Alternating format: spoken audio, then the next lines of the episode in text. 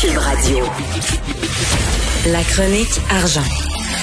Une vision des finances pas comme les autres. C'est Yves Daou, directeur de la section argent du Journal de Montréal, qui est là aujourd'hui pour la chronique économique. Bonjour Yves. Salut Mario. Alors on se demande, on a investi 1,3 milliard dans la C-Series en, en 2016, pardon, on se demande ce que ça vaut aujourd'hui.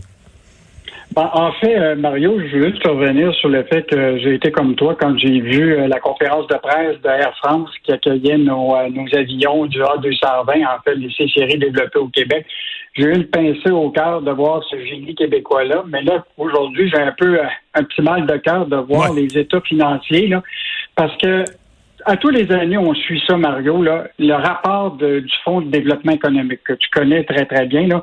Là-dedans, tu, retrouves toutes les subventions, etc. Mais à tous les années, ils font l'évaluation euh, de notre valeur dans la société commandite avec Airbus. Et c'est la première fois, euh, depuis qu'on suit ça, là, euh, que la valeur est nulle. Et c'est confirmé par eux. Là, la direction a vraiment dit que c'est une perte de valeur durable, mais qui est à valeur nulle. Ça veut dire que sur papier, l'investissement qu'on a fait de 1,3 milliard en 2016, là, vaut plus rien aujourd'hui.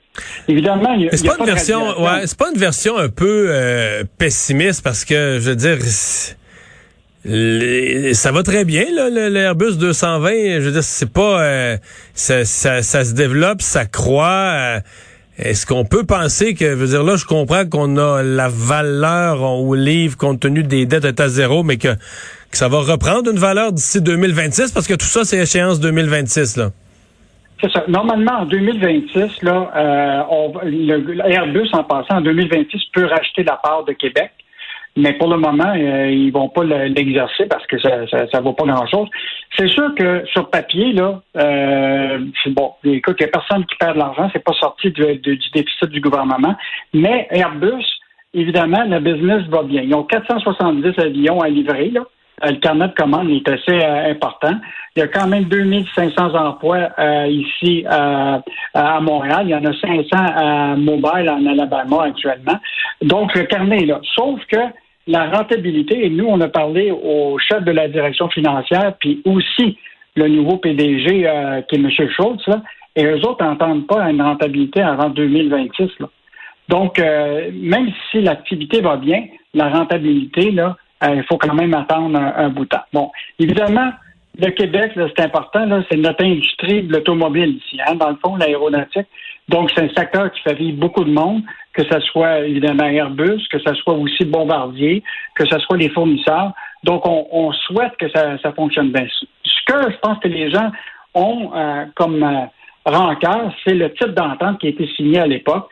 Au lieu d'investir, là, tu comprends-tu, dans une filiale, ça aurait été bon d'investir plutôt dans le holding Bombardier parce que je te rappellerai là, que quand on a mis le 1,3 milliard dans le sauvetage en 2015, l'action de Bombardier valait 1,49. Aujourd'hui, là, elle vaut 2,18. Ça veut dire que c'est presque 46% d'augmentation. Ça veut donc dire que si on avait investi dans le holding à l'époque, là, on serait probablement beaucoup plus riche. Comme disait la Banque scotiaire, on est plus riche qu'on le pense. Ouais. Eh bien, euh, Belle Textron, euh, qui euh, fabricant d'hélicoptères, là, qui ne comprend pas que nos gouvernements euh, ne soient pas, pas, ne soient pas un peu plus nationalistes économiques. Oui, en fait, je sais pas si tu te rappelles de cette histoire-là, Mario. Il y avait une époque où ce que il y a, la Sûreté du Québec avait des hélicoptères, puis avait décidé de renouveler leur flotte, et il avait décidé d'acheter les hélicoptères d'Airbus qui étaient conçus et fabriqués en Allemagne. Et donc euh, là, alors que ici même dans notre cours, on a Bell Textron qui fabrique ce type d'appareil-là. Euh, je te rappellerai qu'il y a presque 1200 employés au Québec qui travaillent à, Mirabel. Et donc, euh, on avait fait cet article-là en disant comment ça se fait que la Sûreté du Québec et le gouvernement avait décidé d'aller vers Airbus pour des, des hélicoptères qui étaient fabriqués ailleurs. Et là, finalement, je pense, un année après, finalement, euh, Textron a eu le contrat pour un hélicoptère de la Sûreté du Québec. Et cette semaine, on a rencontré le, PDG de, de, de, l'usine, Steve Lavoie, et qui nous a dit c'est important maintenant qu'on pense peut-être à une clause Québec dans nos contrats d'achat public quand on est capable de le faire ici même au Québec. Et ça, ça vient d'une filiale américaine, hein, ce qui est assez fascinant, euh, parce qu'on sait qu'aux États-Unis, hein, ils ont aussi le Buy American Act. Euh, donc, lui, il soulevait tout simplement la question que lorsqu'on va penser à des hélicoptères, à d'autres modules aéronautique, autant pour la Gendarmerie royale du Canada, la Sûreté du Québec, etc., il faudrait avoir une clause Québec euh, pour assurer le maintien des emplois au Québec. Et euh, on l'a mentionné, on l'a effleuré vite hier. On aura en novembre une espèce d'énoncé économique, une mise à jour économique, euh, quasiment un mini budget. Et euh, c'est le thème de la main d'œuvre, de la pénurie de main d'œuvre qui semble vouloir dominer le, le, le contenu de ça. En fait, euh, c'est le premier ministre du Québec, François Legault, quand il était euh, devant le congrès annuel de la Fédération québécoise des municipalités, il a annoncé qu'il y aurait un mini-budget ou dans le fond la mise à jour économique. Et tout va être concentré autour, évidemment, euh, de la pénurie de, de main-d'œuvre. Et là, même François Legault disait, si on pense qu'on manque 150 000 postes à combler, il dit bientôt, attendez-vous qu'on va peut-être en avoir 200 000, 250 000 et 300 000 à pourvoir.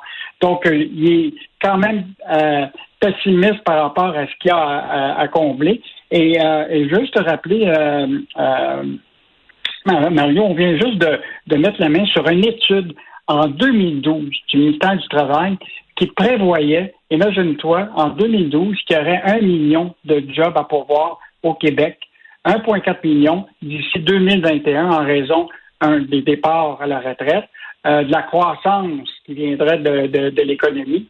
Et donc, quand on regarde ça, c'était, il y avait dit ça en 2012.